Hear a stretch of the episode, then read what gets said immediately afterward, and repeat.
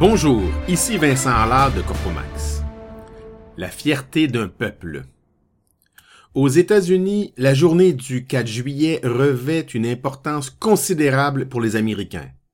Il s'agit de leur fête nationale, appelée Independence Day ou encore 4th of July.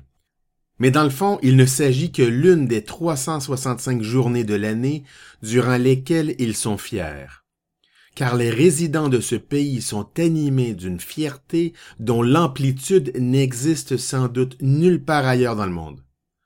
Leur fierté est frappante, émouvante, touchante, troublante, déroutante, mais peu étonnante. Le drapeau américain. Ce drapeau aux 50 étoiles et aux 13 bandes horizontales est un objet culte pour les habitants du pays de l'oncle Sam. Il est omniprésent. On le voit partout, partout, partout. Dans les magasins, en avant des résidences privées et des édifices gouvernementaux, sur les antennes des voitures, au dos des t-shirts, tout autour des bikinis, dans les cheveux. Les gens d'affaires arborent cravates sur fond de bannières étoilées et épingles du même acabit. Plusieurs entreprises procèdent quotidiennement à la levée matinale du drapeau avant de le mettre en berne au crépuscule. Certaines motocyclettes sont munies en leur arrière d'immenses drapeaux flottant au vent. Le serment d'allégeance. Lorsque mes enfants ont commencé à fréquenter l'école ici, ils ont été frappés par deux réalités. Tout d'abord, il y a un drapeau américain dans chacune des classes de cours. Pas un petit drapeau, non, un grand drapeau de hauteur humaine. Les salles de cours de presque toutes les écoles américaines possèdent leur drapeau. Ensuite, chaque matin, les élèves récitent solennellement le Pledge of Allegiance à l'unisson, le corps droit en direction du drapeau, la main droite apposée sur leur cœur.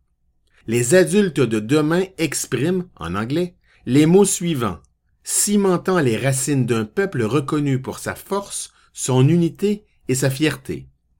Je jure allégeance au drapeau des États-Unis d'Amérique et à la République qu'il représente, une nation unie sous l'autorité de Dieu, indivisible, avec la liberté et la justice pour tous.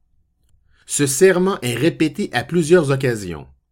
Au début de chaque partie de baseball amateur, joueurs et entraîneurs se mettent silencieusement en ligne.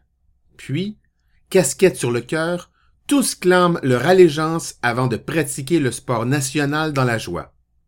Même chose chez les scouts. Encore là, la courte phrase émane sans coup férir de la bouche de tous ces jeunes avant le début de leurs activités. L'hymne national.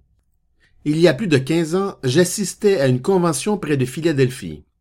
Avant le début de la séance de travail, les cinq mille délégués se sont levés calmement, ont posé la main droite sur leur cœur et ont entonné l'hymne national américain d'une voix forte, le regard fixé sur la bannière étoilée. À ce moment précis, j'ai vraiment réalisé à quel point le peuple américain était fier. Arrogance ou fierté? Plusieurs considèrent que les Américains sont arrogants. À leur contact quotidien, je m'aperçois que cette apparente arrogance est plutôt une confiance en soi exacerbée par une fierté incroyable, celle d'être les citoyens du pays qu'ils considèrent collectivement comme étant le plus grand et le plus puissant du monde. À tort ou à raison, peu importe, rien ne semble vouloir ébranler la fierté de ce peuple.